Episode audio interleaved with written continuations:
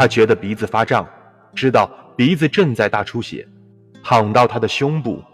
这个时候要退出比赛，其实是件很容易的事情。一个回合到底要打多久？只三分钟吗？我怎么觉得像是三个小时啊？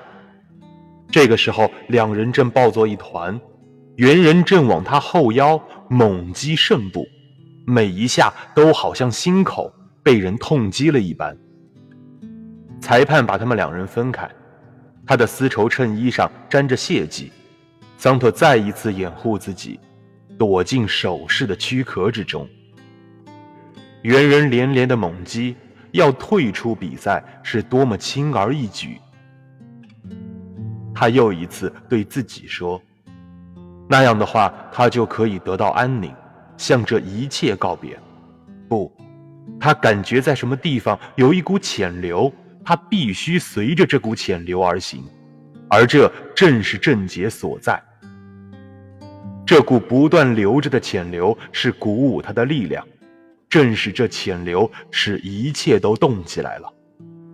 多罗西也在这，他纳闷这是为了什么。这个时候，他头脑清醒起来，想出了一个办法。锣声响起，他踉踉跄跄，迈着醉汉般歪歪斜斜的步子，走向拳击台的角落。